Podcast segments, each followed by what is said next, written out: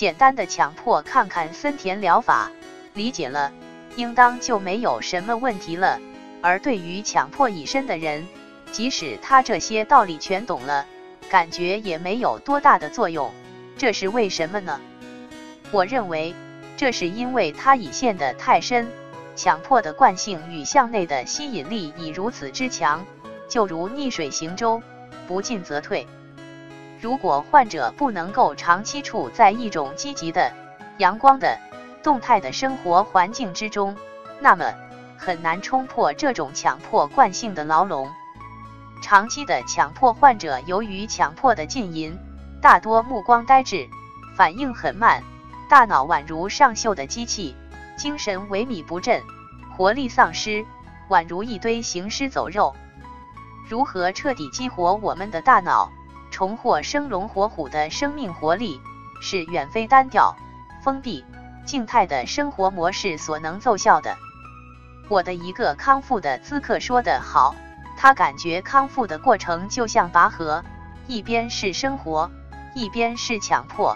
如果总共是十分，生活多一分，强迫就少一分。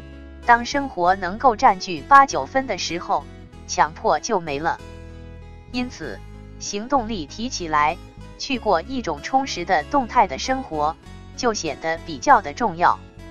所以我的一些康复的咨客和病友也建议，也可以去寻求一些反应力比较快的体育活动，比如篮球、足球等各种球类活动，或一些极限运动，比如长跑、马拉松。也可以去寻求一些具有挑战性的事情，比如登山。拳击、散打等，所有这些健康的户外活动和各种体育运动，对彻底激活我们的大脑，对我们大脑功能的恢复和复苏都很有好处。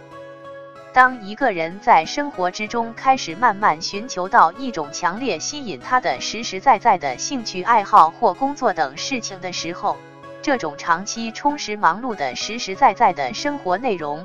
就将是他走向康复的最好的外力与良药。所以，强迫就像一个牢笼，它具有一种非常强大的向内的牵引力。我们需要借助一种更加强大的向外的健康的牵引力。当我们着手去全面的调整我们的工作、生活和学习，去慢慢养成一种充实的、强大的健康生活习惯的时候，那它就像一个滚动起来的雪球。最终将彻底击碎这个强迫的牢笼，彻底的冲出去，并自动的把你带向康复的。